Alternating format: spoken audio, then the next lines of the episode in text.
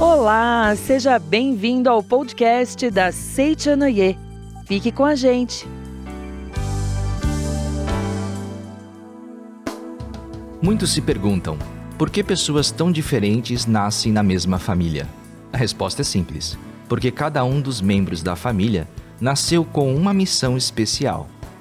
Outra razão para descartarmos o acaso ou o inconformismo é o fato de que a nossa família é a mais adequada para o nosso desenvolvimento espiritual hoje. Não há outro lugar do universo onde estaríamos obtendo lições melhores para o nosso aperfeiçoamento do que nesse exato ponto, exatamente com estas pessoas. Partindo do princípio de que semelhantes se atraem, a família é uma reunião de espíritos da mesma frequência espiritual, atraídos e reunidos para manifestar uma missão e expressar o mundo de Deus, o paraíso. Por isso, temos uma missão, um compromisso espiritual com o crescimento de todos os membros da nossa família.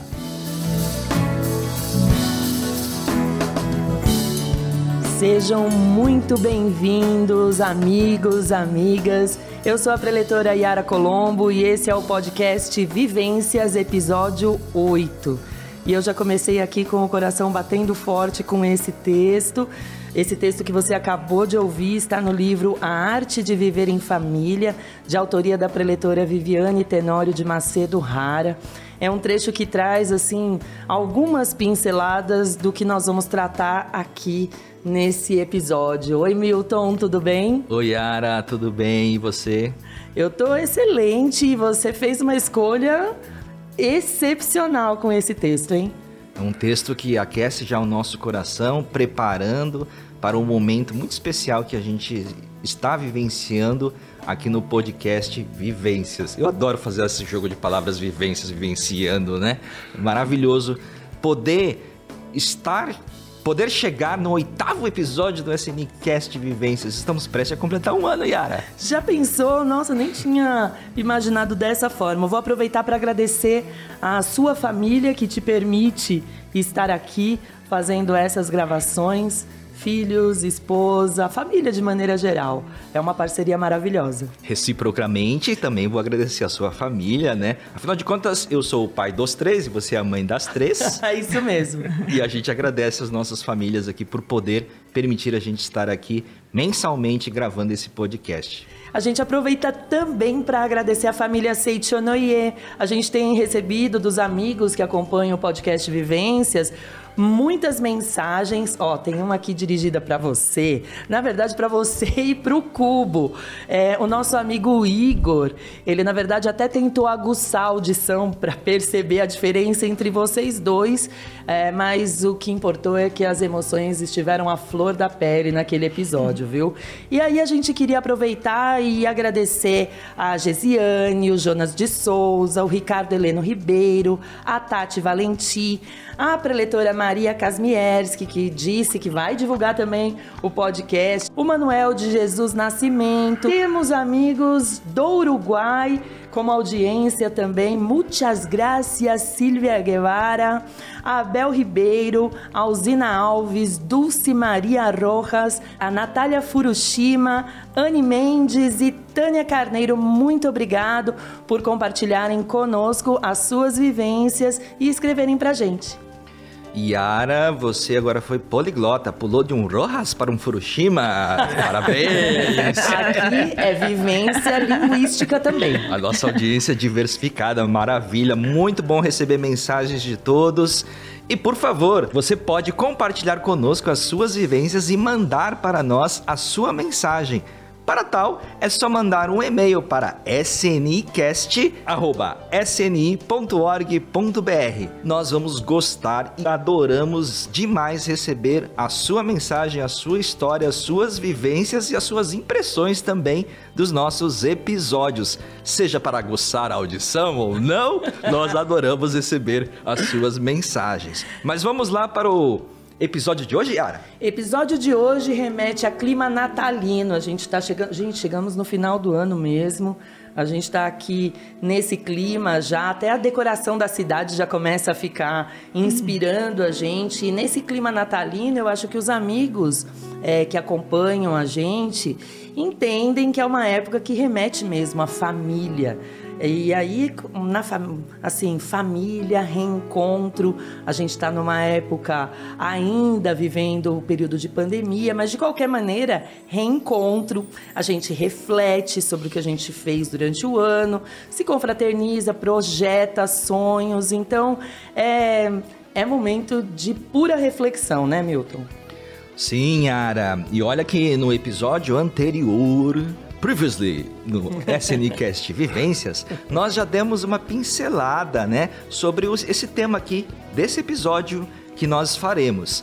É, no episódio anterior, nós falamos sobre extremismos e conversamos, além desse item, sobre o diálogo é, entre as famílias visando uma vida harmoniosa. E hoje nós vamos conversar sobre harmonia familiar em específico, como obtê-la como nos reconectar com os nossos familiares através da reconciliação. Você já teve alguma experiência em que se distanciou de seus familiares e você deu o primeiro passo para a reconciliação, Yara? É, até já contei aqui essa vivência em episódios anteriores. É, eu tive na minha adolescência, eu conheci a Seitunei bem nova e eu tive assim um distanciamento em relação ao meu pai muito grande muito grande mesmo, porque eu naquele momento não enxergava como ele expressava o amor. Eu não sabia entender a maneira de ele expressar o amor. E foi através do ensinamento da Seiichi Noye é, que eu pude experimentar algumas vivências, algumas práticas e me re reconectar com meu pai. Até hoje, antes de vir para a gravação, ó, eu vou me emocionar. Eu estava lá fazendo minha oração bonitinha e aí eu falei, ó oh, pai, tô indo gravar o podcast, vamos junto. Então, assim, aceite não é tudo na minha vida e nesse, nesse clima de família, hoje eu vou ter uma oportunidade de ouro, mas não vou revelar nada agora não. Prepare-se a você que nos acompanha, porque as emoções já começaram a aflorar e é natural quando nós falamos de um tema sobre reconciliação. E o nosso programa, ele está cada vez mais especial, Yara. Você sabia que a Seichonoye do Brasil tem um departamento que cuida especialmente de um dos alicerces de uma família? Sim, trata-se. Eu pergunto para Yara e eu tô respondendo, né? Mas vai firme, vai firme. Vamos lá, né? Sim, trata-se do departamento de casais da Seichonoye do Brasil, que conta com um membro da Associação Fraternidade e outro membro da Associação Pomba Branca. É, a Seitonei é uma organização maravilhosa, unida por laços de amor. E para acolher esses públicos diferentes, a gente tem organizações diferentes que pensam a doutrina corretamente, mas na linguagem específica para uh, o público masculino, por exemplo, a organização Fraternidade, e para o público feminino, a organização Pomba Branca. Há outras, mas aqui hoje, já que a gente vai falar dos casais, a gente está falando da Fraternidade da Pomba Branca e juntos eles formam o departamento de casais. É maravilhoso a gente fazer solicitações para esse departamento que a gente pede uma coisa vem dupla sempre. Vem dupla e a dupla tá aqui com a gente. A dupla tá aqui com a gente, temos alegria. Vocês, os amigos que nos acompanham já ouviram o áudio é, vazado, as risadas, eles estão ansiosos, prontos para entrar no ar, né? Temos alegria de termos conosco a coordenadora nacional, Departamento de Casais da Seite no do Brasil, preletora em grau júnior, Marisa Batista da Silva Negrão. Seja bem-vinda, Marisa! Olá, Milton, tudo bem, meu querido? Olá, Yara, tudo bem? Muito obrigada, sou a Marisa, coordenadora do Departamento de Casais. Estou muito feliz de estar aqui junto com vocês, meus queridos amigos e amigas da Seite Onoye, para participar desse podcast. Muito obrigada pela honra de ter o convite de ter recebido assim com tanto amor, com tanto carinho de cada um de vocês. Obrigada. Vem em dupla, não é isso? Vem em dupla. Então, na verdade, nós temos também o coordenador nacional do Departamento de Casais da Seitonê do Brasil, preletor em grau master, Eurico Fleury. Olá, amigos, muito obrigado. É uma grande alegria estar aqui participando pela primeira vez no podcast da Seichonaye, né? Muito obrigado, Yara, muito obrigado, Milton, né? Amigos maravilhosos.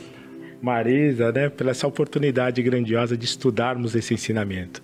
Vamos realmente, dentro desse contexto de vivências, trazer uma série de vivências que a Seichonaye nos proporciona e com tudo crescermos juntos cada vez mais. Agradeço a oportunidade, viu? Muito obrigado, amigos. Eu quero aproveitar a oportunidade. Eu falei que tinha uma oportunidade de ouro e a gente aprende na Seitonei que a gente precisa realmente aproveitar a oportunidade.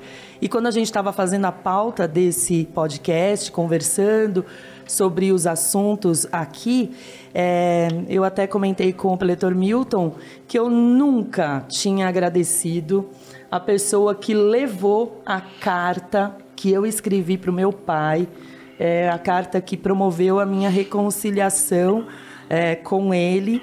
E foi a partir dessa carta que ele ligou para mim e falou assim: é, eu sabia que era ele ao telefone porque era muito tarde da noite, e aí eu fiquei com medo de atender porque eu sabia que ele tinha recebido a carta, mas eu atendi e falei alô. Ele falou: agora quem vai falar é o pai. E aí eu achei que eu, sei lá, deu um frio na barriga e ele falou: "Quem ama você é o pai" e desligou o telefone. E naquele momento floresceu o amor que sempre existiu.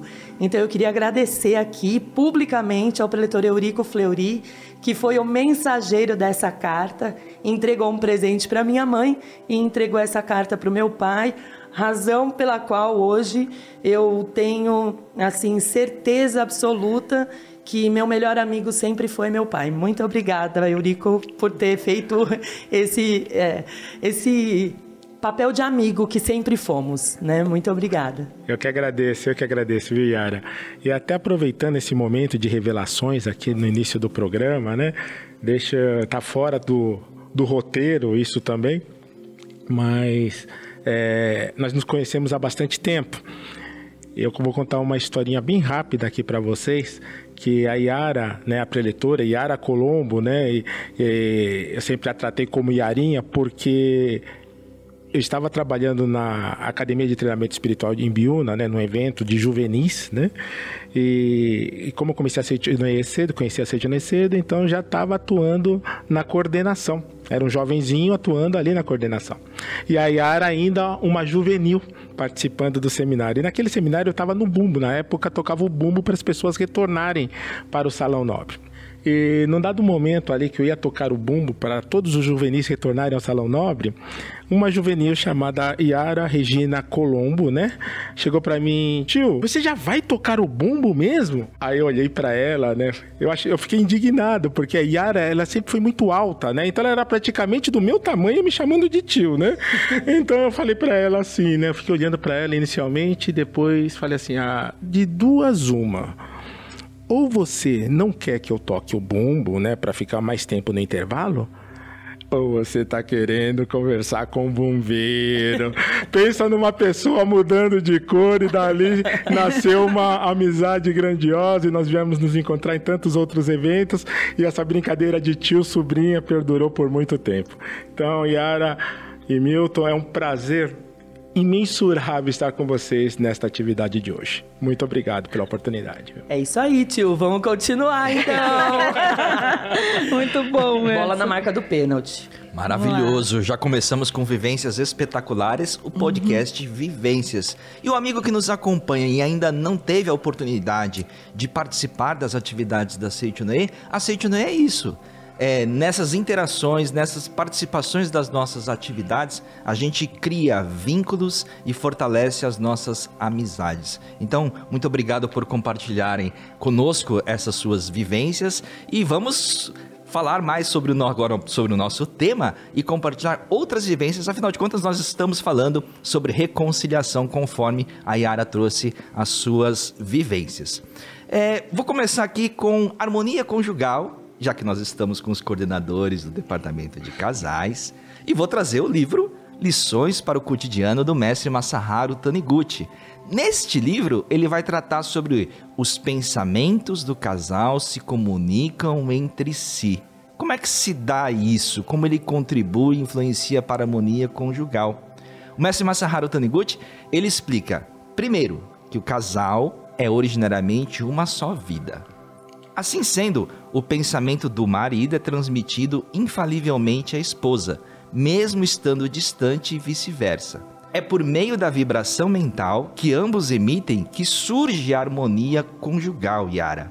Então, e aí, se a gente colocar tudo isso no cenário doméstico, na pressa do dia a dia, é, no tempo, no tantas coisas para fazer, entendendo o lar como esse organismo vivo, aí eu queria perguntar para o Pletor Eurico, como que a gente faz quando dentro de casa rolam aquelas brigas por conta de desorganização mesmo, porque é de fato um organismo vivo, né? E quando tem uma pecinha fora do lugar, as coisas não fluem, e aí é difícil viver sem parceria, é difícil viver sem empatia.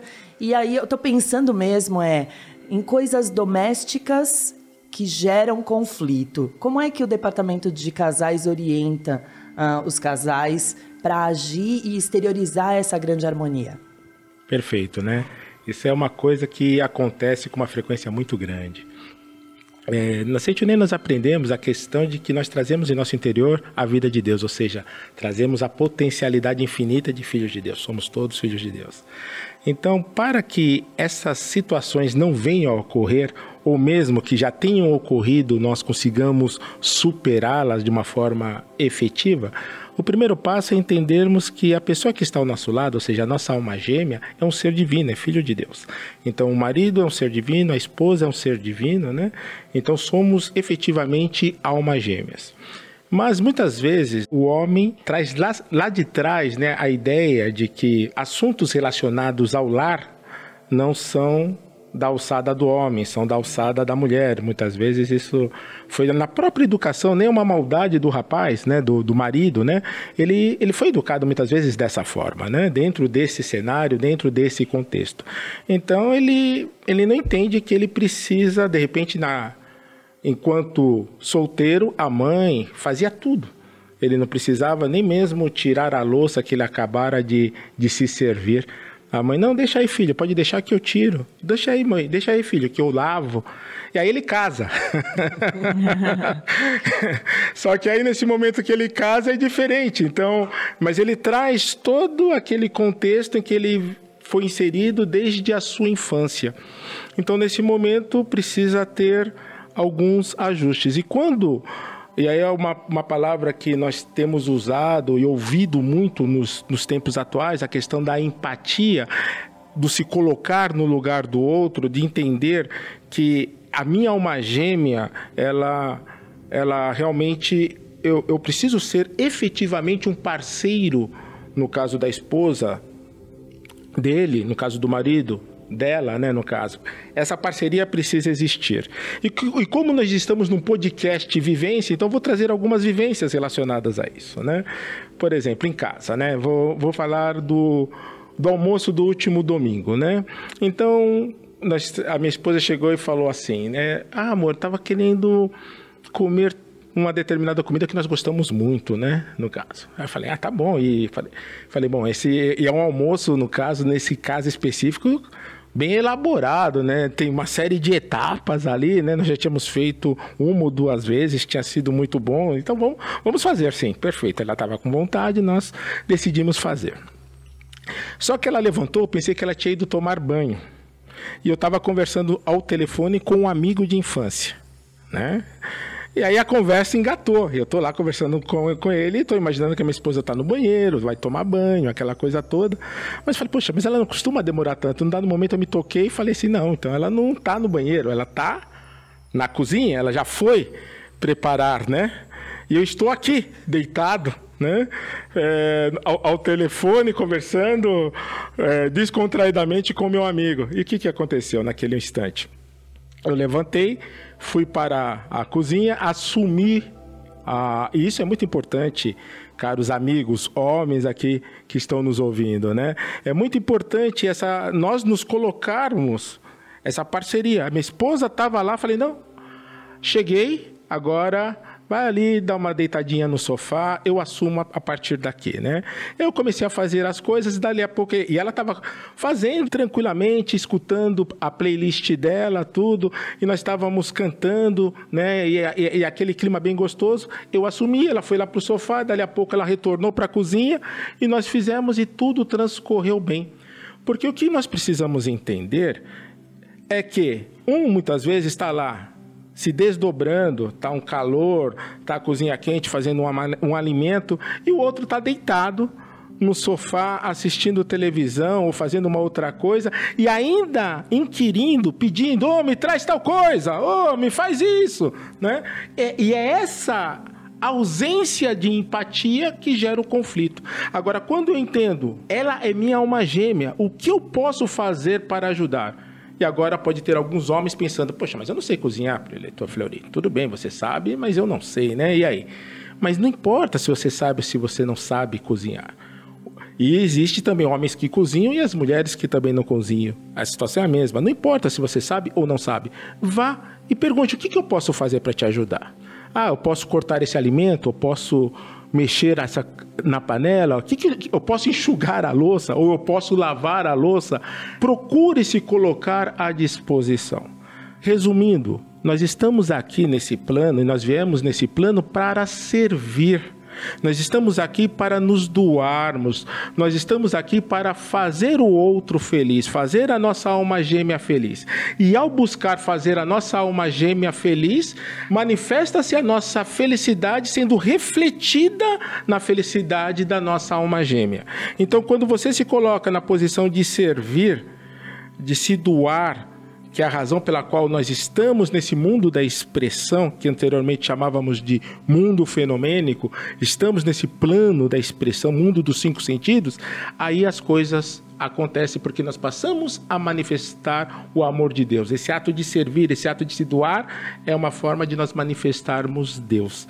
Então, dentro daquilo, por mais simples que seja, procure fazer, procure se doar. E um outro aspecto, divirta-se divirta-se, junto com a sua alma gêmea. Divirta-se. Então, está tá fazendo ali, está lavando a louça, está. Enfim, o que for. Ela está fazendo uma coisa, você vai e faz outra. E, e agindo dessa maneira, tem um outro aspecto: vai sobrar mais tempo para vocês dois curtirem junto com os familiares a vida como um todo. Então o caminho é esse, na verdade: é se doar, é servir, é manifestar e expressar o amor, como é uma das normas fundamentais, através dos nossos atos, né?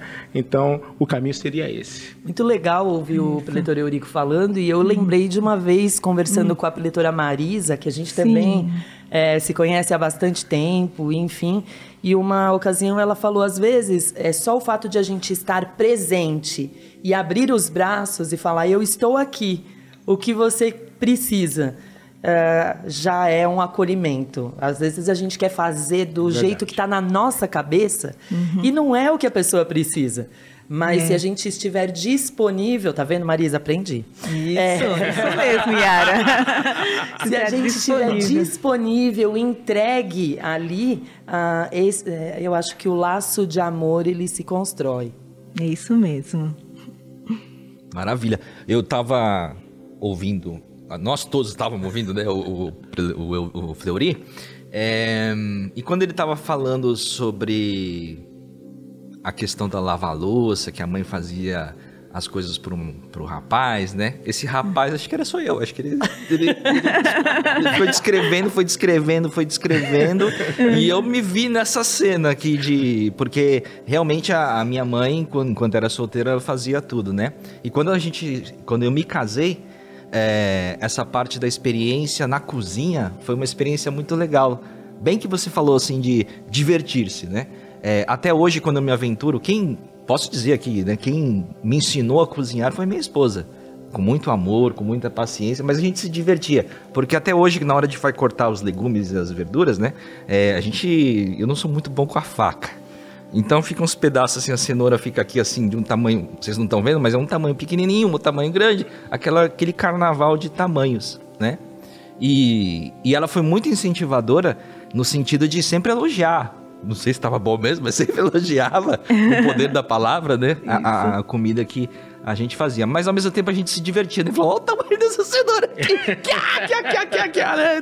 Dessas nossas aventuras domésticas. E vai formando realmente esse organismo vivo que o Yuri falou. Mas eu queria trazer um outro cenário doméstico e convidar a Marisa aqui para o nosso papo. E Vamos esse lá. cenário é muito atual, né? Isso. Se nós pensarmos como o Eurico disse, do organismo vivo, e, dessa, e ele já deu uma pincelada, porque ele falou assim: ele estava no telefone, pensou que a esposa estava ali tomando banho. É, mas eu vou trazer nas vivências hoje em dia de uma coisa muito presente em nossas vidas, que é o tal do celular, hum, o smartphone, que chama muita atenção. Às vezes a gente se entretém, a gente fica imerso ali no, nos aplicativos, nos WhatsApps, nas redes sociais e talvez aí possa criar um distanciamento entre os casais, pode gerar insatisfação e essa questão daí das mentes se comunicarem. É verdade. Pode causar um grande impacto nesse organismo vivo, né, Marisa? Ah, mas com certeza, né? Hoje é muito comum essa situação onde os casais saem juntos para um passeio, por exemplo, e cada um fica no seu celular e o passeio fica até comprometido. As pessoas não estão assim acostumadas a, a contemplar, né? a, a a paisagem, a contemplar onde quer que você esteja, né? Então nós temos que ter muito cuidado quanto a tecnologia está ocupando espaço demais nas relações, né? É, assim, tem muitas coisas interessantes, né, na tecnologia tecnologia. É muito bom, é ótimo, né? Mas um casal deve estar atento a incluir no seu dia a dia tarefas que não estejam totalmente relacionadas com a telinha do celular, né? Então, o olhar é, o mundo pela tela do celular já virou um fato comum hoje em dia, né? Porém, nós precisamos aprender a contemplar a vida, contemplar o outro. E como vai existir uma intimidade em um relacionamento onde um não olha para o outro? Né? Então é muito importante a atenção, a dedicação, o empenho empenho em estar presente na relação, né, Yara? E você falar com a pessoa né? Estar com a pessoa. E muitas vezes nem sempre a pessoa está ali. A pessoa está falando com você, você está ali na tela do celular, nem está ouvindo, né? O que o, o cônjuge está falando, né? E aí é um desrespeito, né? A gente tem que tomar esse cuidado, devemos nos policiar e não cometer esse tipo de erro. Então pega, tá ali naquela tensão, daí a pessoa fala com você, fala: "Opa, Desculpa, amor, pois não. Por mais que você esteja bastante ocupado ali no celular, quando o outro te chama, você está dando atenção a essa pessoa, ou seja, você está colocando aquela pessoa como prioridade na sua vida né? E isso é muito importante, né? Você colocar o outro como importante na sua vida. Isso, isso é um carinho, é um respeito, é uma atenção para com o outro, né? A importância que a pessoa tem na sua vida. Então fica a dica.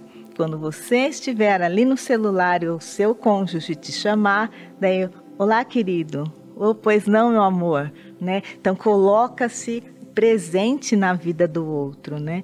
E aí você vai realmente diminuir essa distância, né, entre os casais, não fazendo com que tudo vire só apenas uma visão pelo, pela lente, né, do celular. Muitas pessoas vai num show e não curte o show, ele filma o show. então, se era para filmar o show, então assistisse de casa, né? Então, as pessoas também fazem muito isso. Então, vamos realmente é, usar a tecnologia sim, mas sempre com muito respeito, com olhar, com atenção, com carinho para com seu cônjuge. Ó, oh, ficou a dica top. Hashtag fica a dica. Hashtag fica a dica. Eu, eu, você tava falando, eu já vou é, contar uma vivência. Eu fui visitar um ponto turístico de São Paulo e as pessoas super fotografando e foto e foto e foto. E eu tinha alguns minutos ali. As melhores fotos foram as fotos é, naturais, espontâneas, né? Eu tava uhum. com, com um amigo e ele ficou tirando as fotos porque eu falei, gente, eu quero olhar daqui. Eu quero ver o, a paisagem daqui. E você me fez é, lembrar desse momento o quanto isso é importante, porque fica o sentimento. Isso né? E aí você olha a foto, você não lembra do lugar, mas você lembra da sensação, da emoção, né, Pletor Eurico? É verdade, é verdade. Eu até estava lembrando, enquanto a Marisa estava falando, de, um, de uma situação, nós estávamos é, jantando, um grupo de amigos. Era um grupo de casais, né? Vários amigos, né? Alguns eram da Seitonê, outros também não eram da Seitonê, mas estávamos todos ali numa mesa, cada qual é, sentado de frente pro, pro seu cônjuge, né? E, e existia um casal sentado ao nosso lado e eles, cada qual, o tempo inteiro, mas literalmente, desde o momento que sentaram, o tempo inteiro no celular. E, e num dado momento eu não aguentei, né? Eu falei, não. Como? Como assim, né? Como assim? E, e, e naquele momento eu cheguei, mas. Nossa, mas deve estar muito interessante, né? Eu, eu, eu falei assim, é, poxa, tem alguma coisa muito interessante aí acontecendo nesse celular que vocês não param de teclar, né? Ah, sim, nós estamos conversando. Ah, mas vocês estão conversando com amigos? Não, eu estou conversando com ele. Com ele quem? Não com ele. Falei, você está conversando com o seu marido que está à sua frente, é isso? É sim, mas ele não está à sua frente. Mas eles estavam conversando entre si, um sentado, de frente para o outro, mas conversando pelo celular. Aquilo eu achei assim. falei, ah, que interessante, né? Olhei pra, pra minha esposa e falei, que interessante, né, meu amor? Ela é que interessante, mas foi assim espantoso para nós. Muitas vezes eu e minha esposa estamos num, por exemplo, num restaurante, nós pegamos o nosso celular. E no momento em que nós pegamos o nosso celular, é, nós compartilhamos a mesma tela. É, é para mostrar alguma coisa um para o outro ou responder alguma coisa juntos, né? É, é, é somente nessa condição, não, não que a, a, tecnologia nesse momento ela vai fazer uma um, afastamento, mas ela utilizando a tecnologia para fazer uma aproximação. Eu acredito que nesse aspecto ela é bastante válida, né? Como bem colocado, né, pela leitora Marisa, se nós utilizarmos esses recursos com sabedoria, né, tudo flui de uma forma perfeita, de uma forma maravilhosa. Isso mesmo. Yara, o Eurico, ele levantou a bola, acho que a gente pode cortar, já que ele trouxe um assunto bastante importante uhum. para os casais, né? Que ele falou da comunicação, ele estava falando ali da troca de mensagens ali. É, vamos trazer esse assunto de comunicação entre casais? É, eu estava aqui é, pensando exatamente em como abordar essa questão da comunicação entre o casal, porque, na verdade, assim, não é só falar o que você quer.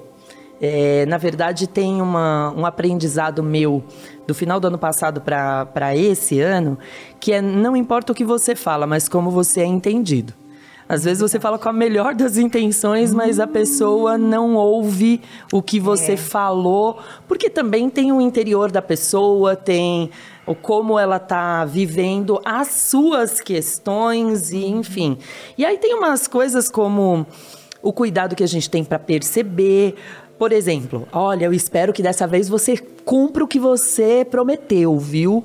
É, eu, eu até entendo essa frase. Ela tem tem um contexto e tudo mais, mas dependendo de como ela é falada, como é que essa pessoa interpreta? Ah, você nunca cumpre, é um descumpridor de promessas, né?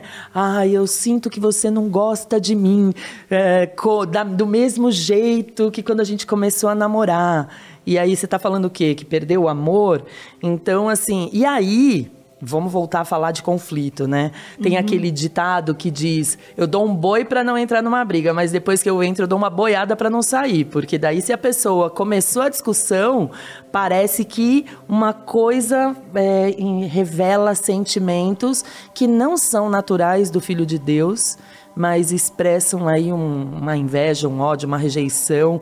E aí eu queria entender um pouquinho como é que o departamento de casais, aí podia, a gente podia começar com a pletora Marisa, né? Uhum. Como é que essa comunicação é, eu poderia chamar de comunicação violenta, Sim. interfere no relacionamento e como uh, orientar um casal, como refletir sobre isso? Olha, olha, Yara, dentro do processo de ajuda mútua entre o casal, é muito importante ambos estarem atentos naquilo que entristece o outro né? Seja uma atitude, uma palavra, um comportamento, jamais devemos intimidar o nosso companheiro, a nossa companheira com palavras de cobranças e decepções, né? Isso leva ao distanciamento da alma, Agora, o sentimento de admiração, de companheirismo une o casal que, mesmo passando né, por momentos de profunda tristeza, consegue juntos galgar o caminho da superação. Então, quando é, desenvolvemos a nossa capacidade de reconciliar, e de harmonizar com o nosso cônjuge. Então, mesmo que em momentos difíceis surjam palavras pesadas ou num tom mais agressivo, o modo de viver da Seichonoye, ele consiste em ver a luz também dentro daquela dificuldade. Então, junto delas sempre vem ah, aquela pessoa fez uma, colocou uma palavra meio pesada, meio agressiva, tal, daí eu, junto vem aquela palavra, pô, sinto muito, me desculpe, né? Ah, sim, eu me importo. Ó, oh, eu estou ouvindo você. Ó, oh, eu estou do seu lado, né? Ó, oh, você está nervoso agora? Tudo bem, eu aguardo você ficar mais calmo para a gente poder conversar né? É, vai ficar tudo bem, ou seja, né? Não colocar mais lenha na fogueira, né? Mas começar a aprender com os ensinamentos da Seiichi Noye a ler a legenda que está por trás daquela agressividade. Às vezes ali tem uma dor, tem um sofrimento, tem uma angústia, né? Tem uma ansiedade, tem uma preocupação muito grande. Então aquela coisa de você Oh, eu entendo que você está nervosa, mas vai passar. Eu estou aqui. Né? É você realmente colocar o ensinamento da Seichonoye né, no seu dia a dia. Então nós devemos aprender a ver as manifestações fenomênicas, né, e começar a aprender a transcendê-las, né? Por maior que seja o sofrimento, né, a tristeza ou a angústia daquele momento, nós não devemos nos deixar envolver por aquela situação. Né? Então é a mente dos apegos, né, que faz a pessoa ali entrar naquela manifestação e começar a, a brigar, se envolver. Falo, peraí, peraí, né? Eu conheço a Seichonoye, né? Então vou serenar a minha mente, vou ver o que realmente está acontecendo por trás daquela situação e compreender o que está passando com o outro, né? E por aquela atitude, por aquela fala agressiva ou num tom mais rude, os, cônjuges precisam compreender que nenhum é um instrumento a ser usado pelo outro, né? E começar a conscientizar-se de que ambos são filhos de Deus, merecedores de respeito, de reverência, de um olhar amoroso, de uma escuta amorosa, né? Que a partir dessa conscientização inicia-se uma vida conjugal realmente correta, uma vida conjugal digna, uma vida conjugal onde você está ali realmente para fazer o outro feliz.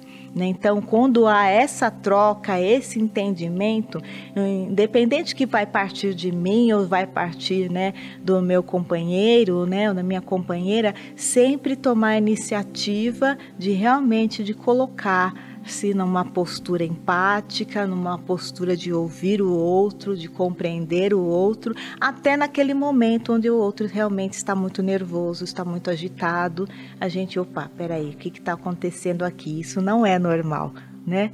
O normal é ser feliz. O normal é ouvir o outro. Se está acontecendo uma, um tom mais agressivo, é porque realmente tem algo ali que precisa ser visto, ser olhado, ser curado dentro da pessoa.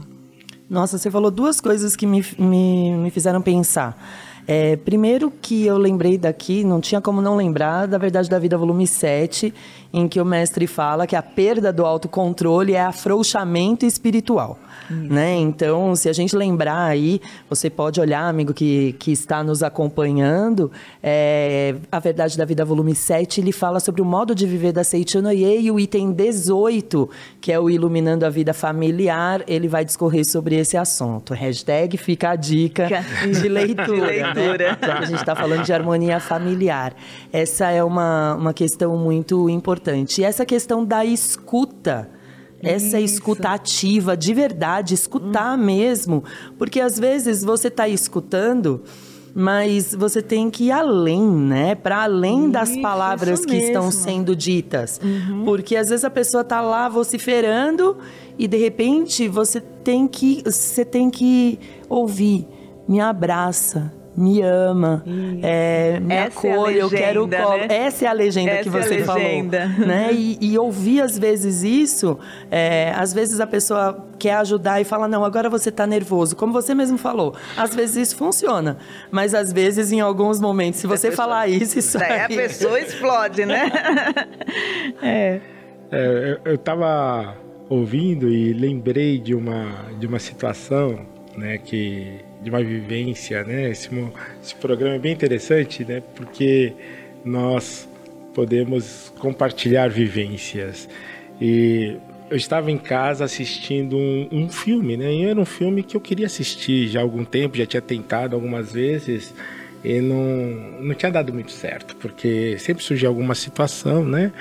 Mas ali eu tava tranquilo, tava falei, pô, hoje eu vou assistir esse filme, né? Legal. Assisti, coloquei lá para assistir. Minha esposa, ela estava fazendo um treinamento, né, na área dela. E eu eu estava naquele naquele sábado ali, eu estava sozinho em casa assistindo meu filme, né? Era no final da tarde. E aí a minha esposa, ela chegou, né? E quando ela chegou, eu percebi que ela estava bastante agitada né? Ela chegou agitada da, da rua, né? E aí ela começou a falar do, do, das coisas que, que tinham acontecido no treinamento, que não tinham sido muito legais ali e tudo, né? E esse é um aspecto muito importante, né? Do que nós aprendemos na Seichonoye em relação à, parte da alma gêmea, do se doar, de se dar-se, de estar ali para fazer o outro feliz, de se anular em prol do outro. E naquele momento, o que eu fiz? Era um filme que eu já estava querendo assistir já há algum tempo, mas eu falei, bom, em, em, algum outro momento ele vai passar de novo.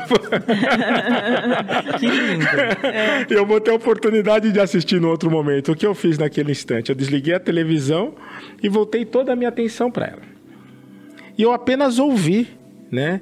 Mas ouvi de verdade mesmo, ouvi realmente e e me colocando ali no lugar dela. E, e aí depois de tudo, né, que é ao término, né, ficou tudo bem, né, eu abracei, ela se sentiu bem, passou, né? E quando nós lembramos desse episódio, ela, damos muita risada ali nós dois, né, na nossa nas nossas piadinhas internas, né, em casa, que fica assim, é, ela diz para mim: "Nossa, amor, mas eu falei aquele dia". eu parecia, eu parecia uma metralhadora, mas você precisava colocar para fora, né? E, e, o cônjuge ele precisa estar aberto, estar ali pronto para para acolher, né? E naquele instante eu simplesmente fui um ouvinte eu não fui o preletor. Eu não orientei, eu não falei nada, eu apenas ouvi e eu acolhi a minha esposa. Isso. Então, muitas vezes nós estamos na Seichonoye, o, o marido estar na Seichonoye, e aí ele quer dar orientação para sua esposa, ou a esposa quer orientar o marido.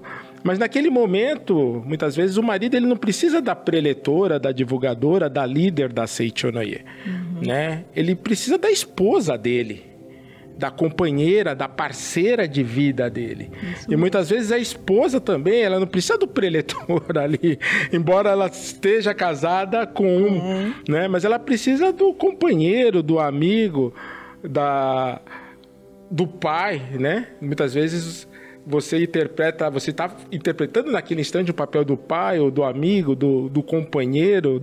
Outra, outros momentos você é o filho, né? E, e os papéis vão se invertendo. Mas essa escuta precisa ser ativa, essa escuta, o, o ouvir é uma forma também de expressar e de manifestar o amor, né, Nossa, caso. sensacional e Isso. me faz pensar o quanto o amigo que nos acompanha agora talvez ele coloque a mão no coração e fale: Vixe, fui preletor durante o meu relacionamento muitas é. vezes e esqueci de ser o marido, esqueci de ser o amigo, esqueci de ser o pai. E aí esse sentimento de culpa, de autopunição acaba pegando. Pois é, né? O, o, amigo já vai começando a se identificar, porque os dois abordaram a parte dessa percepção, é, de se perceber, né? Como aguçar essa percepção? Porque eu fiquei me colocando agora numa questão empática do, do, da, da, nossa audiência, do amigo que nos uhum. acompanha. Uhum. Que ele falou assim, poxa, mas o, o, eles já são coordenadores nacionais do departamento de casais, eles já praticam Onoí intensamente. É... E eu tô me colocando nessa situação Uh, e não tenho, não consigo, preletor. Como que eu vou aguçar essa percepção de ter mais atenção com a minha esposa, ter mais atenção com meu marido? É, que hashtag fica a dica vocês podem nos dar aí para ter uma percepção, para ter essa escuta mais ativa, para ter, como disse a Marisa, de olhar as legendas, né? uhum. né?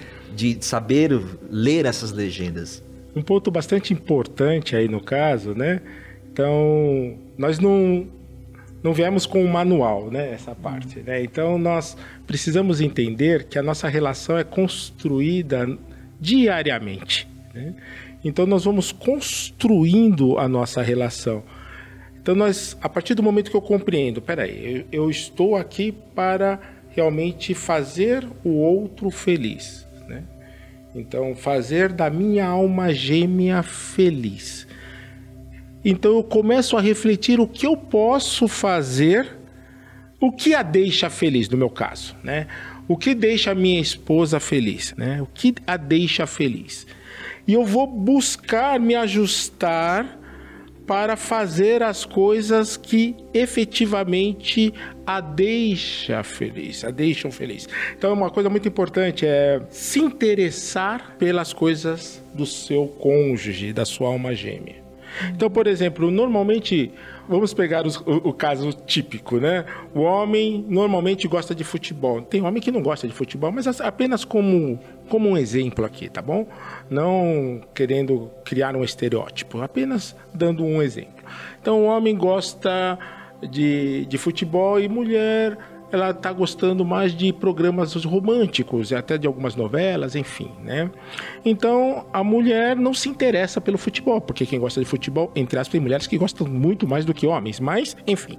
É importante que a mulher passe a se interessar pelos gostos do marido e que o marido passe a se interessar pelos gostos da esposa. E o programa é vivência, né? Então vamos trazer vivências, né? Os nossos dois amigos aqui que coordenam esse programa, né? Tanto o Milton quanto a Yara, né? É, o Milton ele torce para o Palmeiras, para quem não sabe, e a Yara torce para o Corinthians, para quem também não sabe. Eu sou corintiano e a minha esposa aqui me é palmeirense. Vamos ver. Olha só. Ela é palmeirense, eu sou corintiano. Eu viajo a trabalho muitas vezes para determinadas regiões que privilegiam o, a transmissão dos times cariocas, né? Então muitas vezes eu, eu estou lá, está passando no mesmo horário o jogo do Corinthians, mas está sendo transmitido jo jogos de times do Rio de Janeiro, então não está passando o jogo do meu time. A minha esposa, sendo palmeirense, ela assiste o jogo do meu time e comenta o jogo do meu time comigo, dizendo assim: ah, se jogou bem, fala que jogou bem, quais jogadores foram bons, como é que foi o jogo, como é que deixou de ser o jogo. Porque ela sabe que isso vai me fazer feliz. A minha esposa adora novela de época. Adora novela de época. Muitas vezes, no horário da novela, tem algumas situações que ela não está presente para assistir. O que eu faço? Eu assisto a novela, me interesso em saber os nomes dos personagens, e alguns nomes eu não gravo mesmo, e aí eu descrevo para ela. ah, aquele personagem engraçado, né? E tal, aconteceu isso, e nossa, eu, eu vou contando a novela para ela, porque eu sei que isso vai fazê-la feliz.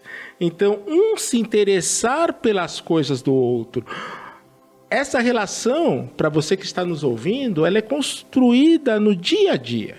Ela não vem pronta, não um pacote pronto. Você a constrói.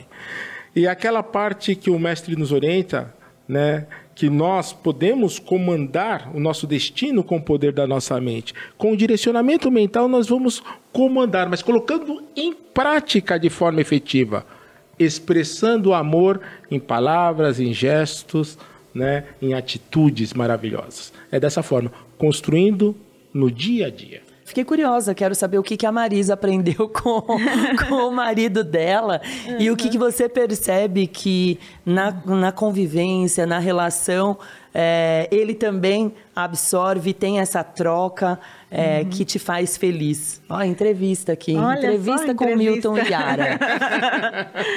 então, que nem meu marido, né? Ele não é da Seitonoye, né? Ele conhece a Seitonoye, tudo, mas ele não é um dirigente, não participa, assim, né? Como eu, né? Que sou desde a infância, né? Da, participando da organização da Seitonoye. Então, é, ele me traz, assim, muita experiência, né? De uma visão de fora também, né, da, da, da Seichonoye, uma visão de fora, de que você pode estar, tá, falar coisas boas, falar coisas positivas, não necessariamente ser, né, praticante, né, da Seichonoye.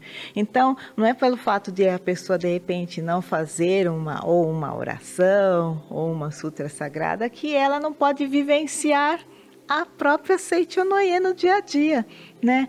Então, sempre através de uma palavra positiva, né? De um, um gesto de, de amor, de carinho, um, um, otimismo, né? Que está sempre presente na nossa relação, né? Ele é uma pessoa, assim, bastante centrada, né? Eu também, né? Eu viajo, né? ah, tá, né?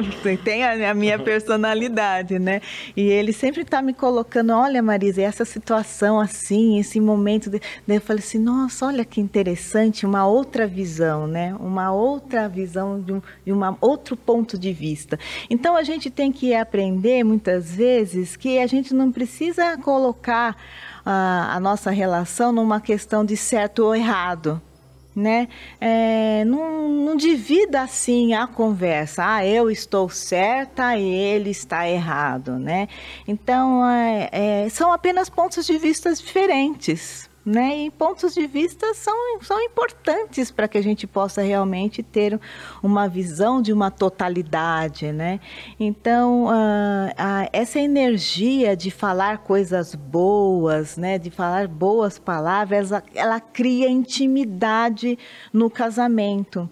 Então, ela cria uma verdade, cria uma confiança, cria uma segurança na relação. Então, buscar a opinião do outro, né? Criar a valorização do ponto de vista do outro, né?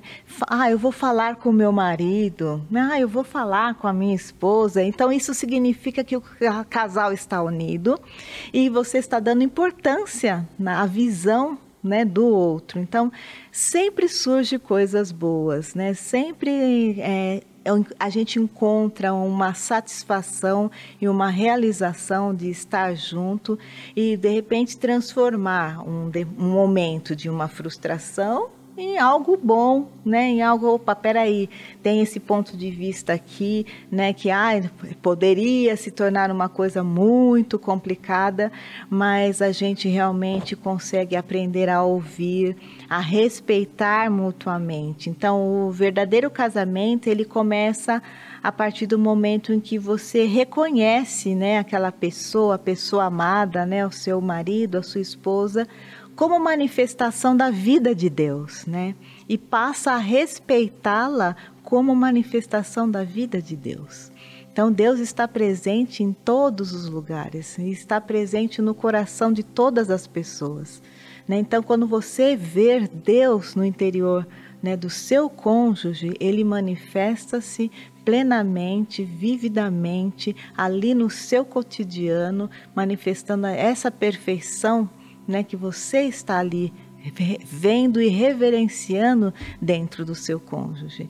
Então, essa é a verdadeira prática da Setionoye, quando a gente realmente faz a mudança da nossa postura mental, né, e fazemos as nossas, né, fazendo com que a nossa relação realmente seja uma relação harmoniosa, de aprendizado, de crescimento, de evolução, de amadurecimento, né?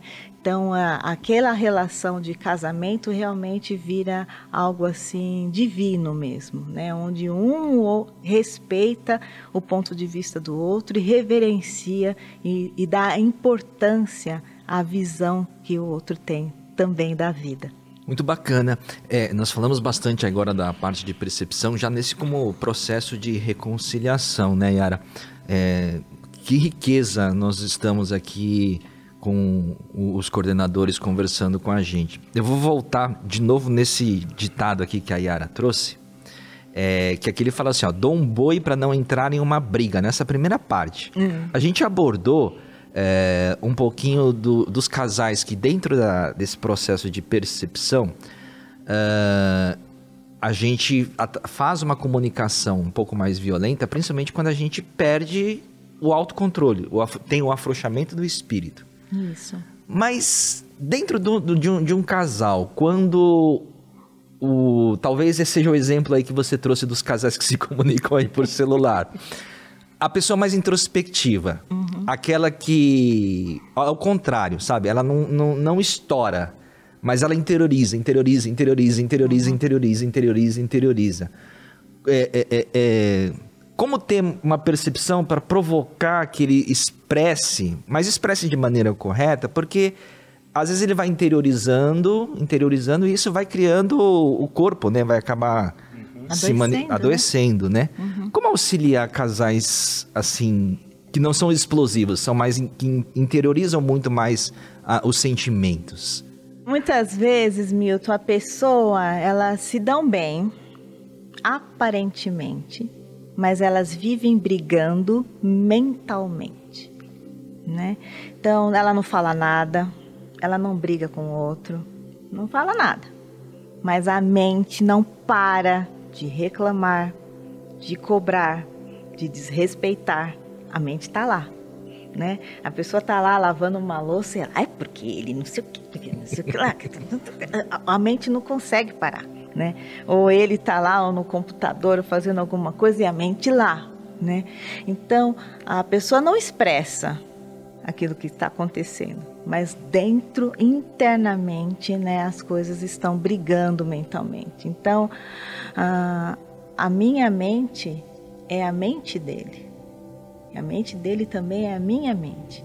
Então a gente precisa ter bastante cuidado, né? Procurar uh, olhar para o seu cônjuge e enviar o maior número possível de pensamentos positivos, né? Para que você possa conseguir realmente fazer com que aquele relacionamento é, encontre o caminho de uma reconciliação. Né? Então o mestre, né, ele nos orienta a serenar a mente, serenar essa, essa voz aqui, né, que fica brigando, através das práticas da meditação Shinsokan, né, ela vai nos ajudar a, a encontrar esse caminho interno, né, de reconciliação, né, de perdão, né, de falar assim, olha, preciso olhar para dentro, o que, que está acontecendo comigo aqui dentro. E essa a prática da meditação Shinsokan é um né, dos elementos né, principais né, da Seichonoye que nos ajuda muito a fazer com que a nossa mente encontre essa serenidade, né, para que depois a gente possa realmente dialogar um com o outro. Né? Daí, olha bem, está acontecendo isso aqui comigo, né? Olha, eu tô vendo esse lado, mas não, eu não estou muito legal, não estou conseguindo.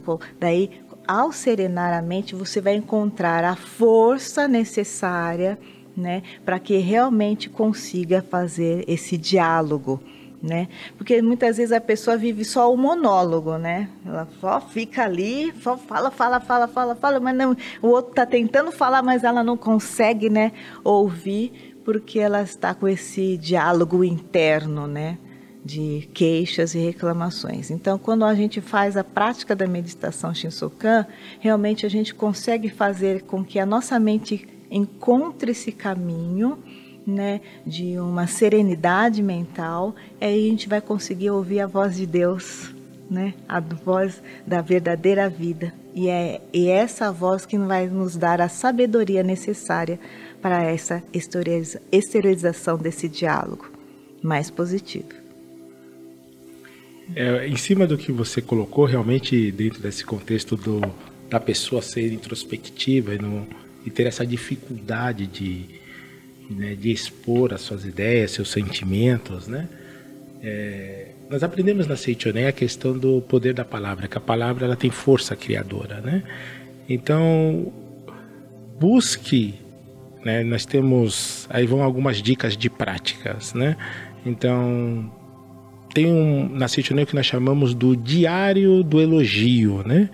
Então, a pessoa ela pode ali, né, ela adquire o diário do elogio, né, na sua na livraria da sua regional, através da livraria virtual da Seichonoye. E ali ela vai colocando o poder da palavra de forma positiva, visualizando a perfeição do seu cônjuge, coisas que já estão sendo manifestadas e outras que ele, que ela, ele ou ela gostaria que estivessem manifestados, mas ainda não estão, mas como nós tratamos lá no início, todos somos filhos de Deus, todos detemos a potencialidade infinita de filhos de Deus. Então, toda essa perfeição oriunda de Deus já existe no interior do seu cônjuge. Então, nós, o, a alma gêmea, como o professor Masanobu Taniguchi coloca no livro é, Orações Diárias, né? Ele coloca que a alma gêmea é um co-desenvolvedor da natureza de Deus, da natureza de Buda que está no interior do outro. Então, quando nós fazemos esse papel desse co-desenvolvedor de trazer, de exteriorizar a natureza de Deus, a natureza de Buda, tudo se manifesta. E como vamos fazer isso? Você não precisa ser uma pessoa altamente extrovertida, mas você pode utilizar ali o diário do elogio para isso. Então você vai colocar o meu marido, um marido mar maravilhoso, amoroso, carinhoso, a minha esposa é uma esposa dedicada, é uma pessoa linda, uma pessoa acolhedora, generosa, enfim, vai colocar aquelas. Ah, mas ela não está manifestando isso, preletor. Ou ela não está manifestando isso. Mas lembre-se que tudo isso já existe ali. Porque ele ou ela são verdadeiramente filhos de Deus. Então, quando você visualiza essa perfeição, você utiliza o poder da palavra corretamente, você vai extrair, você não vai colocar nada lá dentro dele ou dela. Você vai apenas extrair essa natureza de Deus, essa natureza de Buda já existente. Olha, vocês estavam falando de falar, de timidez, uhum. de sentimento. Uhum. É, eu tenho, eu sou formada em letras e eu gosto de escrever.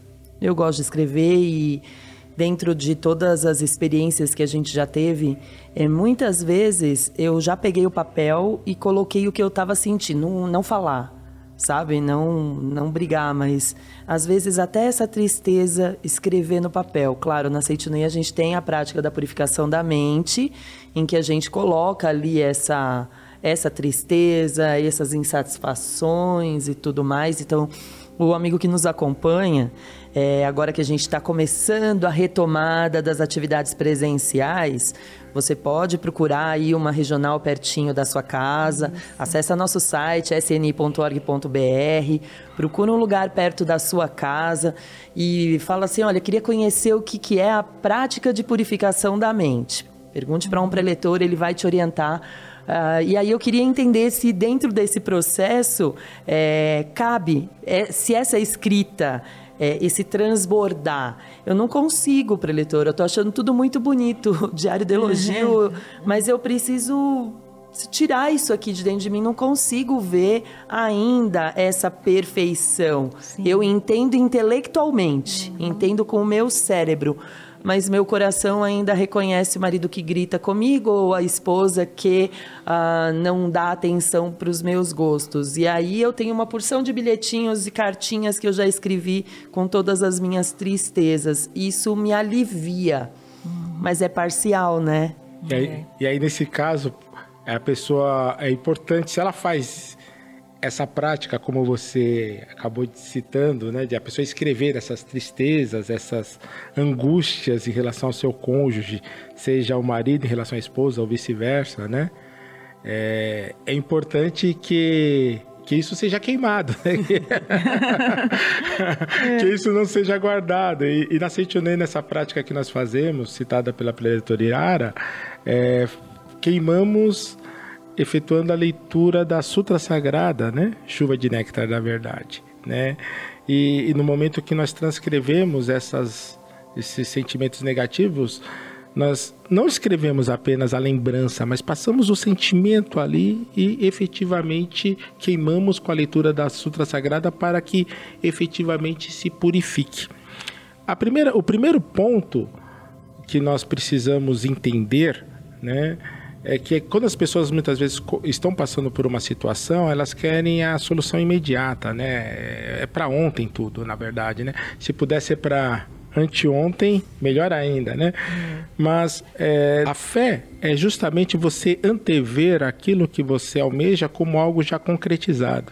Então você primeiro precisa entender que você nasceu nesse plano para ser feliz. Né? Uhum. Você se reconhecendo que é verdadeiramente filho de Deus, é o primeiro passo para que você caminhe nessa direção de manifestar a verdadeira felicidade de filhos de Deus. Essa pessoa que você casou-se, a sua alma gêmea, por mais dentro de um contexto do acaso que aparentemente foi o reencontro de vocês nesta existência, o acaso inexiste, né? Por mais aparentemente que tenha sido. Existe uma relação kármica no qual vocês se reencontraram nesse plano e estão aqui para efetivamente fazer com que as coisas aconteçam entre vocês. Então, um ponto muito importante nesse momento é você realmente acreditar que a perfeição oriunda de Deus existe no interior do seu marido, no interior da sua esposa. Reconheça Acredite verdadeiramente nisso. Esse é o passo inicial para que isso se exteriorize. Tem uma passagem do mestre que ele diz assim: A hora mais escura da noite é o momento que antecede o alvorecer. Então, nesse momento que tudo parece escuro, tudo parece que está dando errado, você não tem que focar a sua mente nesse lado escuro. Você tem que focar a sua mente no alvorecer. Então, é, é, é um exercício difícil. Ele é um exercício que existe, exige esforço, mas é perfeitamente possível. É perfeitamente possível.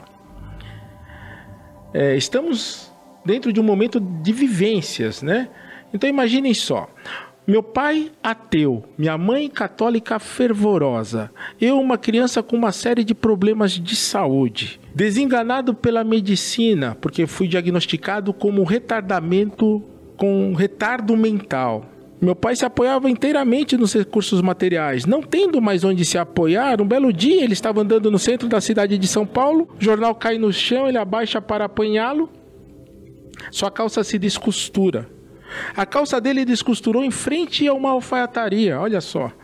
Né? A gente brinca na nossa família que as mãos de Deus estavam ali atuando. Esse alfaiate de uma igreja evangélica presenteou meu pai com uma revista na época Acendedor. Meu pai, ao ler essa revista, não acreditou em nada que estava ali, mas foi tirar satisfações na sede central. Ele não foi receber orientação na sede central. Ele foi tirar satisfações. Adoro bom, seu né? pai. Né? Como assim, né? O homem é filho de Deus e que pai é esse que permite tantas injustiças? Que mentira é essa? Que doença não existe? Como isso é possível se meu filho tem todos esses problemas de saúde? E o professor Paulo Yasuo Fujinaga, né, com, é, reafirmou tudo aquilo que ele havia lido. E falou para ele: leia a Sutra Sagrada quando seu filho estiver dormindo, que todos os problemas estarão solucionados. Porque o problema não foi criado por Deus. E aí meu pai decidiu naquele momento, porque a Seichonoye foi a única opção dele, não existia outra. Não existia outra alternativa, já tinha sido desenganado pela medicina, não tinha para onde correr. Só existia um caminho a seguir. Entenda isso. Só existe um caminho a seguir. E quando você foca nesse caminho que é o seu Deus interior, tudo passa a acontecer. E foi o que meu pai fez. Então ele com muita fé, aquele já visualizando o filho perfeito. Então se hoje nós estamos conversando aqui na Seichonaye, foi porque o amor de um evangélico simpatizante da Seichonaye presenteou meu pai com uma revista Acendedor na época. Porque meu pai, ateu, tornou-se depois preletor master da Seichonaye, enfim, fez uma série de coisas, é, de atuações pela Seichonaye, mas a dedicação o entendimento. Nenhum problema, nenhuma adversidade está acima da sua potencialidade infinita de filho de Deus. Então, você que está nos escutando, acredite que por mais difícil que esteja a sua vivência nesse momento, por mais adversa que seja a situação, a sua relação conjugal, acredite que você está aqui nesse plano para ser feliz que essa pessoa ao seu lado, a sua alma gêmea, é o seu co-desenvolvedor, é a pessoa para extrair a sua natureza infinita de filhos de Deus, perfeito. E permita que essa natureza divina se manifeste. E aí, como nós vamos fazer isso? Nós precisamos anular o nosso ego. Nós precisamos permitir com que Deus flua através de nós a partir do momento que nós nos anularmos de forma efetiva. Permita Deus fluir através de você. Entenda que você é o filho queridinho, queridinha de Deus, né? Então você não está aqui para sofrer. Isso Esse é o ponto. Mude, é uma mudança, é um renascimento, é uma mudança completa da postura mental. E aí as coisas passam naturalmente acontecer na sua vida. Muito obrigado. É isso mesmo. É muito importante a gente ter essa convicção, né? Que mesmo mesmo que você faça né, as práticas né, do muito obrigado ou do elogio, mesmo que você ainda tenha uma pequena fé, meio incrédula, meio duvidando, mesmo assim a perfeição da imagem verdadeira está ali. Né? Então, quando você pratica o muito obrigado, né? Quando você pratica o elogio, coloca as palavras, né, boas e positivas, você está realmente fazendo com que a verdade encontre o seu caminho de manifestação na sua vida.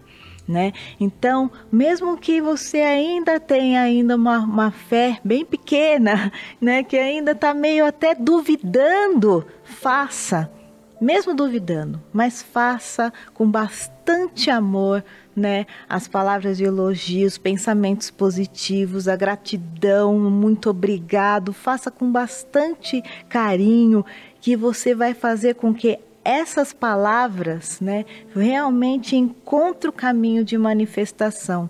E o seu eu verdadeiro, sua verdadeira imagem, a sua força interior vai encontrar esse caminho.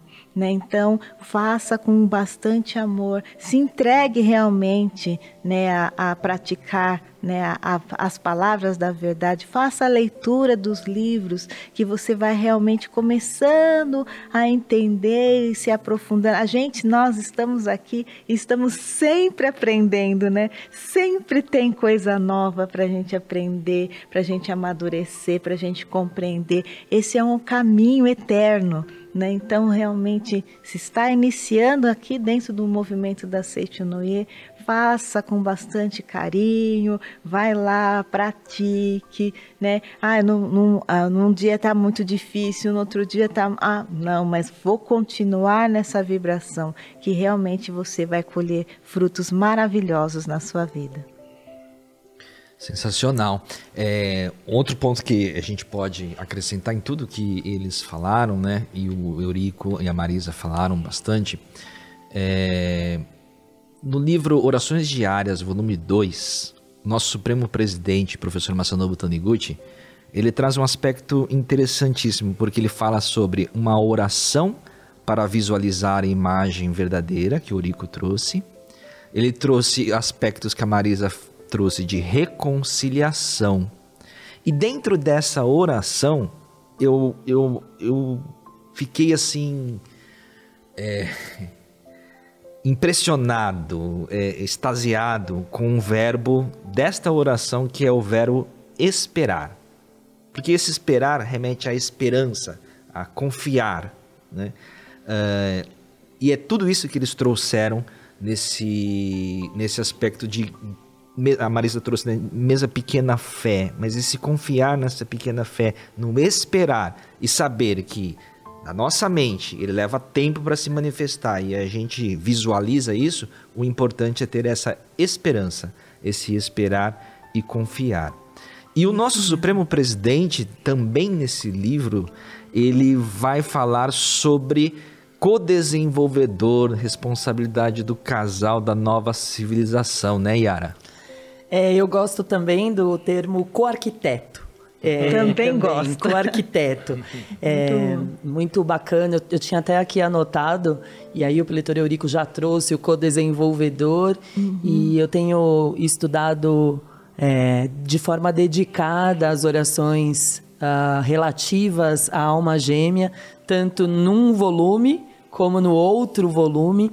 E até pensando aqui enquanto ouvia vocês, porque eu, por exemplo, não estou casada, mas eu ouço vocês falando e penso, puxa vida, eu posso viver isso na minha família. Então, é, ouvindo, acredito que os amigos que nos acompanham, ah, mas eu não sou casada, eu não tenho um cônjuge para aplicar é, tudo isso que eles estão falando, mas talvez você tenha uma pessoa com quem você more, talvez você tenha seus pais dentro da sua casa, então você vai ser o melhor parceiro, uhum. vai viver com empatia e tudo isso que foi dito aqui, Sim, transposto claro. para uma relação que não é a relação uh, conjugal, mas é a relação familiar né? Mas pensando ainda, né, voltando aqui para a questão do co-arquiteto, é uma imagem muito interessante que não é só do casal, é, porque na relação pai e mãe nós somos co-arquitetos um do outro, Isso. elevando o outro uhum. para o seu melhor e ele me ajudando a me elevar ao meu melhor. Na relação profissional somos co-arquitetos e na relação conjugal somos igualmente com arquitetos. No mundo em que a gente está vivendo hoje, a gente fala tanto de polarização, a gente falou recentemente aqui no, no nosso Vivência sobre extremismo e imposição de opiniões. Nós temos, como casal, o casal tem responsabilidade. Sim. Responsabilidade dentro de casa, mas tem responsabilidade social também, responsabilidade com o planeta em que nós estamos vivendo. E a Seitinoye tem falado amplamente sobre a nova civilização amplamente. Isso. Não vai descer, já falamos isso aqui, não vai vir uma nave espacial e habitar aqui. O homem da nova civilização somos nós, com uma inteligência emocional mais aflorada, mais isso. do que somente o conhecimento técnico, uh, pensando no que vai levar para casa, no que consome, no, na sua alimentação, na sua forma de falar com o outro é, é preciso realmente ampliar essa consciência. Uhum. Nesse contexto todo que eu desenhei aqui, e pensando uhum. uh, de forma. É, da família mesmo, né? Como é que o departamento de casais trabalha essa questão aí da construção da nova civilização, de uma inteligência emocional, de um viver diário realmente do digno filho de Deus? Perfeito. Perfeito. Isso é maravilhoso, né? Esse, a forma que a Seitonei vem trabalhando essa questão da, do casal, da nova civilização, ou da nova civilização, ou da ou de, de, a preocupação no sentido, não é preocupação, mas a atenção no sentido das novas gerações, no caso, né? O, dentro do departamento de casais, ou mesmo no relacionamento, né? É, nós nós trabalhamos essa questão da, da construção, do, da expressão do amor. Começando por aí, né, na verdade, né? Então, muitas vezes o homem da maneira a, com a qual ele veio sendo educado, o homem é o provedor, né? Hoje sabemos que existem muitas mulheres que estão muito melhores colocadas profissionalmente é, do que muitos homens, né? Então essa isso já caiu por terra já há muito tempo. Mas o conceito muitas vezes ainda está arraigado. Então nós precisamos tirar essa capa de super-herói, que ele tem que prover, né? ele tem que ser o provedor, né? mas os dois buscarem expressar de forma efetiva o amor na vida cotidiana, buscar essa, essa parceria. Isso em tudo, olhando para as coisas, porque muitas vezes quando a gente olha para o mundo como um todo, fala assim, poxa, mas o que, que realmente eu posso fazer dentro desse cenário mundial mais amplo. Então, quando você começa a entender que, que esse mundo é constituído de vibrações e que se eu vibrar de forma positiva, eu vou estar contribuindo com a consciência coletiva da humanidade de uma maneira positiva. E eu posso fazer mudanças pequenas dentro do meu lar e essas mudanças pequenas vão se refletir efetivamente no mundo. Por exemplo, tomar um banho, né? É, lá em casa nós introduzimos o balde dentro do box, né? Então, por exemplo, está um dia mais frio, né?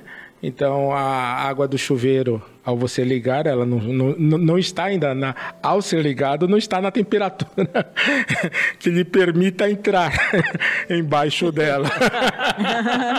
já entendemos, já entendemos. Ou seja, esse ano tivemos um inverno mais rigoroso aqui em São Paulo, uhum. né? Então temos o balde ali, então nós ligamos a água. Ele está nesse processo, então aquela água que normalmente iria para o ralo já não vai mais ela ficou é, contida ali. Depois você entra e você reaproveita aquela área. Você faz a mesma coisa com a questão dos alimentos, você reaproveita alimentos, você vai mudando gradativamente a sua ideia em relação à parte alimentar. Um outro aspecto importante, nós procuramos tudo em casa reaproveitar, né? Então, tampinhas de, de garrafa, seja PET ou não, nós é, guardamos e, e, entregamos em locais apropriados, porque essas tampinhas são trocadas por, por cadeiras de rodas, assim como aqueles é, da, das latinhas também. Enfim. É, e, um outro aspecto que aconteceu um dia desses, né? Nós tínhamos saído durante a semana para almoçar num, num local que nós achamos bem bacana, né? Um restaurante bem legal mesmo. E, e nós fomos ali almoçar e, e pedimos um prato bem, bem legal também, né? Tudo, né? E o garçom vendo toda aquela situação, né? Porque ele achou que o prato estava muito, é, assim, poxa, para a pessoa ter pedido um prato desse, tem que estar tá comemorando alguma coisa, né? É algum evento, é alguma, é alguma data, né? É, especialíssima, né, para tudo aquilo, né, no caso, né? E ele não se conteve vendo a nossa alegria, né, a nossa é, tranquilidade ali, ele se sentiu à vontade em perguntar, né? Nossa, mas o que o casal está comemorando, né? Porque, né? Esse ambiente todo, né? Essa refeição toda, tudo isso aqui. O que, que vocês estão, né, comemorando? Ah, nós estamos comemorando a vida, é mais um dia de vida, é mais um dia juntos, né? Todo dia é um dia especial. Então, minha esposa, é, nós temos para nós que não precisa ter uma data especial para fazermos uma comemoração de algo. É, nós criamos momentos para isso né? Então, seja durante a semana, muitas vezes devido às, a, a, aos compromissos, né? Isso principalmente antes da pandemia, né? Muitas vezes é, nos finais de semana estávamos em, em, compromissos e não, e não tínhamos o final de semana para nós, né? Então, muitas vezes o nosso final de semana era uma segunda-feira, era uma terça-feira, era uma quinta-feira, né? E ali era o nosso final de semana, né? Então, dentro dessa nova civilização, nós precisamos mudar, nós precisamos ampliar. Aí entra na questão da expansão da nossa consciência. Nós precisamos é, entender que nós não viemos aqui a passeio. sim, eu preciso ter a consciência de eu contribuir em relação ao meu próximo. Se eu estou aqui participando com vocês, é porque alguém me deu essa oportunidade lá atrás. No, no meu caso, foi o senhor Farias presenteando meu pai com uma revista Acendedor. Então, a minha gratidão a esse ensinamento não, é impossível mensurá-la, mas então eu contribuo de forma efetiva com todo o meu coração, com toda a minha alma. E dentro desse contexto, nós vamos gerando modificações na forma de agir, na forma de, de falar, no consumo. Por exemplo, a minha esposa, quando ela vai consumir algum produto cosmético, por exemplo, ela procura justamente esses cosméticos que não utilizam testes em animais, não, então é, cosméticos de ordem vegana e uma série de outras coisas. Então ela é, essa mudança na postura, fala, poxa, mas é uma pessoa, um grupo pequeno de pessoas agindo, mas esse, esse pequeno grupo vai se somando, vai se agigantando e com a prática dos ensinamentos da Seichonoye, nós vamos impactando de forma positiva a sociedade como um todo. E nós aqui na Seitinoye estamos né, colocando né, essa inteligência, né, essa inteligência espiritual, ela tem uma capacidade de colocar as coisas num contexto mais amplo, né? Então a gente deve, ter, nós temos o dever, né, para com a, as pessoas. Não é só eu, meu marido, minha família, mas é eu, meu marido, minha família, as pessoas, o planeta, os animais, as florestas, os rios, os mares, os oceanos, tudo faz parte da vida de Deus, né? Então, sentir no coração, né, que todas as pessoas, todas as coisas, todos os fatos, todas as situações no mundo é faz parte da vida de Deus. Então, despertar essa consciência, né, colocar-se essa consciência mais ampliada, que é que faz com que a gente sinta a dor do planeta sendo destruído e a gente se posicione. A gente se coloque.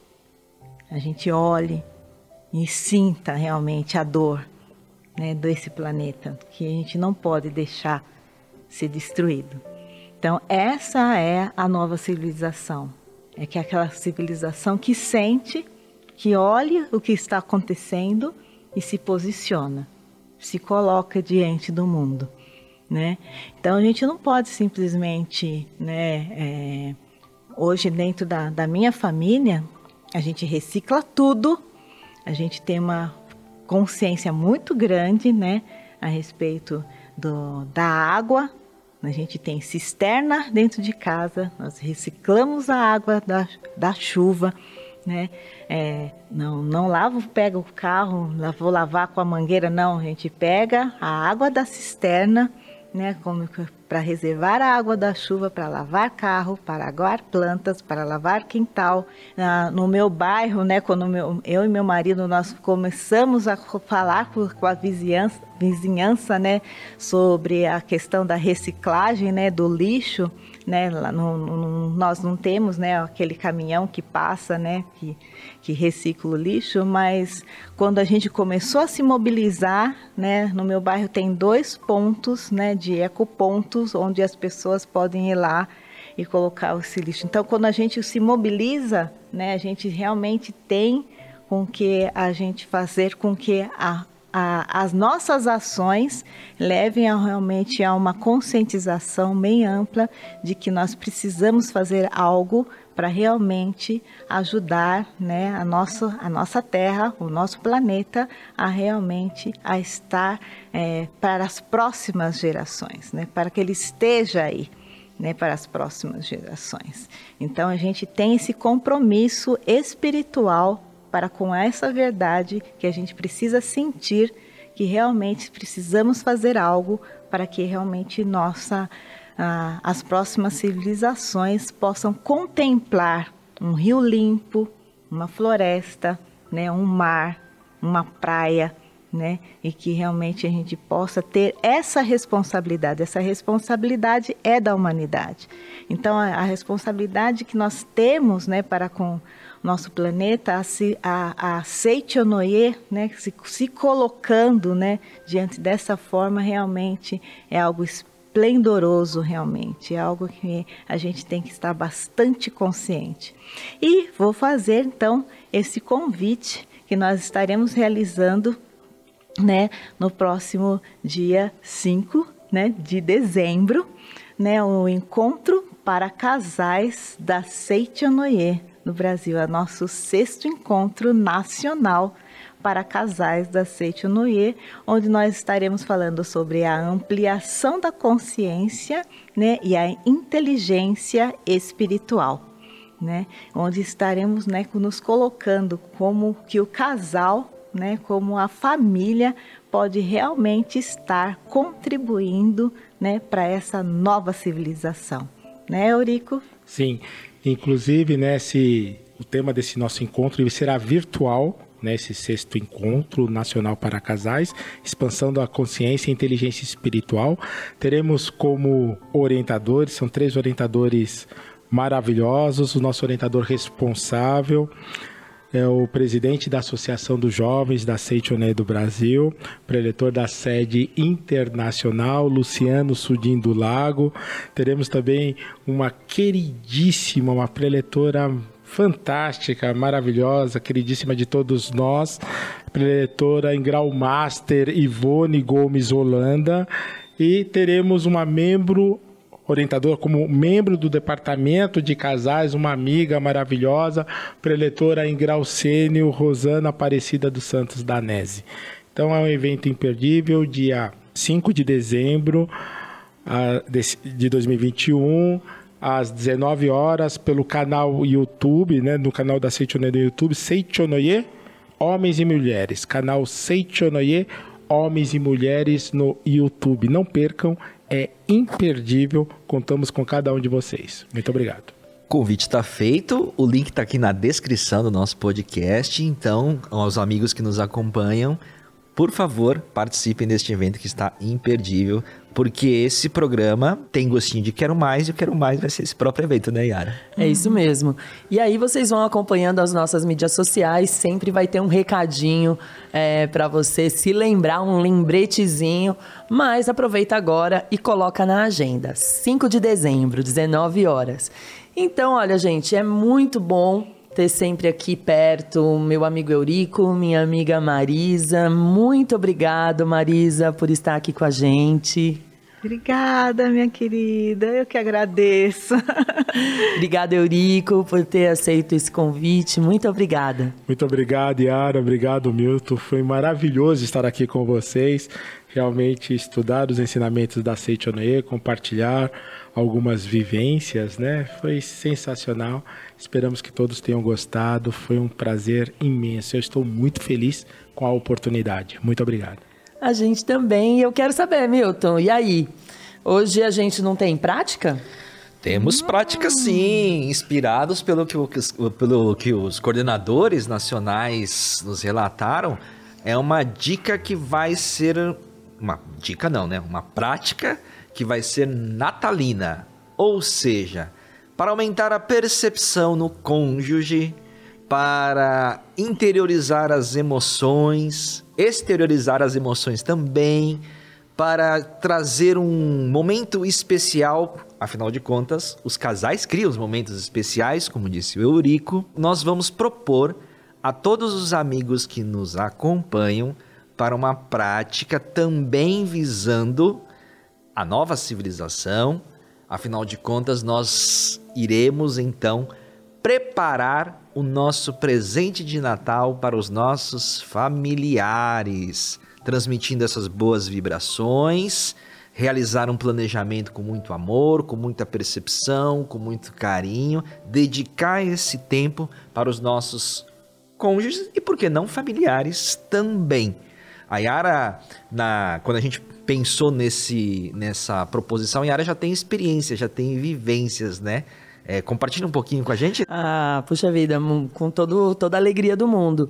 A gente fez uma troca de presentes entre amigos da Seichanoye e eu ganhei de presente um quadro em que essa pessoa que, que nos fez, aliás, foi nosso convidado aqui em episódios anteriores, ele deu de presente para uma das pessoas da nossa família a transcrição da revelação divina da grande harmonia, escrita num quadro bem grande, feito com as próprias mãos. Então, agradeço aqui. Hoje foi o dia de agradecer, hein? É agradeço aqui ao pletor Marcos Rogério Silvestre Vaz Pinto, que uh, transcreveu Legal. a revelação e ela está lá num quadro diante do meu oratório.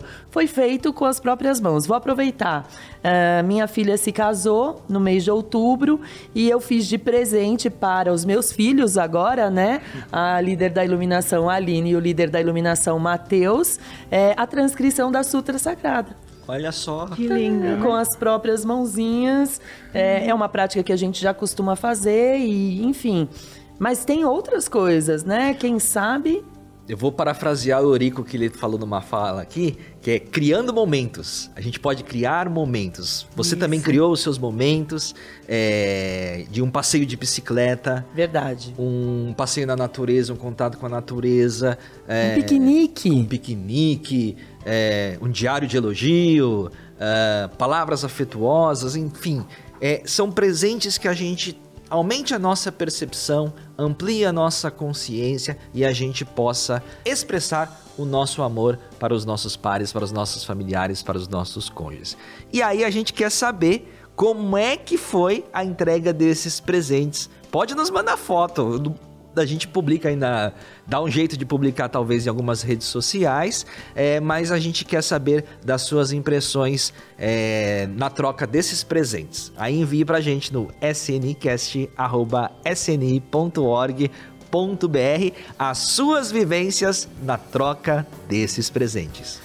É isso, então nós estamos aqui no final. Eu sou a preletora Yara Colombo. Eu sou o preletor Milton Suga. E esse foi o episódio 8 do podcast Vivências. Um mês abençoado para todos, um Feliz Natal e nos vemos no ano que vem, Yara. Muito obrigado, Feliz Natal, boas festas a todos, até o mês que vem. Tchau.